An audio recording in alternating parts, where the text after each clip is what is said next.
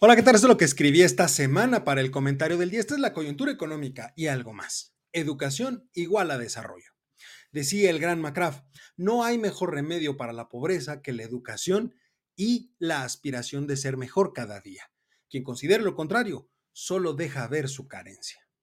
A ver, la conexión entre educación y desarrollo económico es innegable. Desde una perspectiva económica, la educación está intrínsecamente vinculada al concepto del capital humano, definido como una medida de valor económico y un factor de producción esencial. Desde este punto de vista, la educación se presenta como un valioso acervo de conocimientos y habilidades que los habitantes de un país poseen y que son directamente aplicables a los procesos productivos de bienes y servicios. Esa es la definición o la forma en la que podemos entender económicamente hablando la educación. Considerando todo esto, podríamos decir entonces que a un mayor nivel educativo promedio de la población se conduce a una mayor eficiencia en la asignación de recursos de la economía, lo que resulta en una mayor producción con los mismos recursos.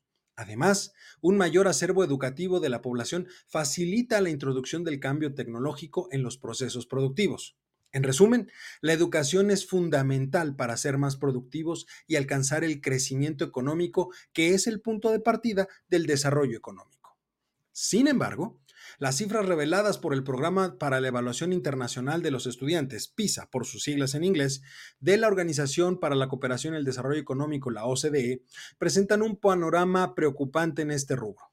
A nivel mundial, el desempeño educativo ha sufrido un retroceso significativo con una caída de 15 puntos en matemáticas, 10 puntos en comprensión lectora, ambos en comparación con la edición anterior de 2018, lo cual tiene que ver, por supuesto, con lo que la pandemia nos dejó como secuelas.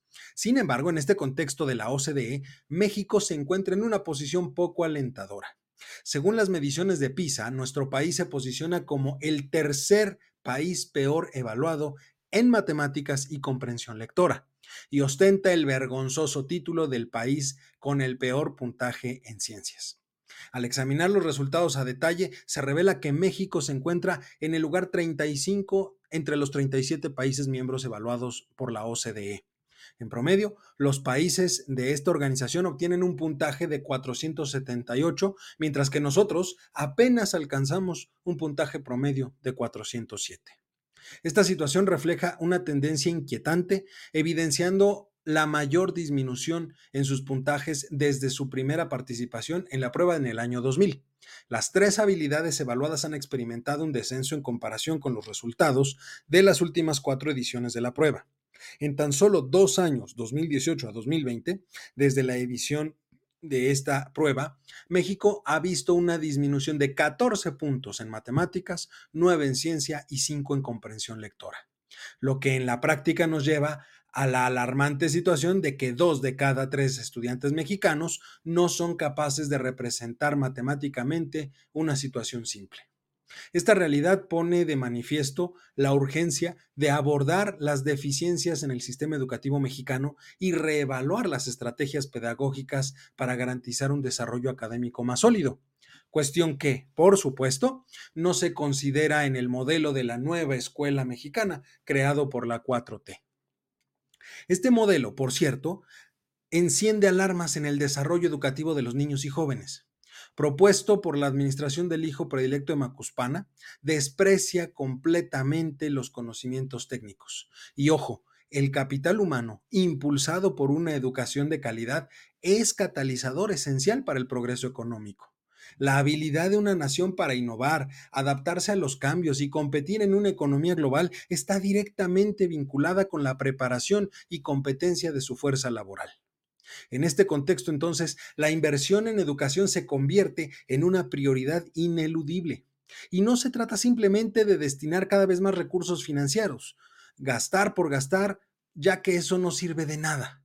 Lo crucial es implementar políticas educativas efectivas que aborden las deficiencias identificadas por evaluaciones como PISA, mejoren la formación de los docentes, fortalezcan los programas curriculares y fomenten un entorno educativo que estimule el pensamiento crítico y la resolución de problemas. La educación no es solo un derecho fundamental, es la piedra angular sobre la cual se construye el desarrollo económico y, por supuesto, el desarrollo social de una nación. Los resultados de PISA son una llamada de atención para México. Ahora depende de nosotros como ciudadanía decidir qué y cuánto vamos a exigir a la actual administración y a las que vienen en este rubro. Sin una mejora significativa en el sistema educativo, el horizonte económico de México no es nada alentador y el actual modelo solo limita las oportunidades a las generaciones futuras. Yo soy Eduardo López y este es mi comentario del día, coyuntura económica y algo más.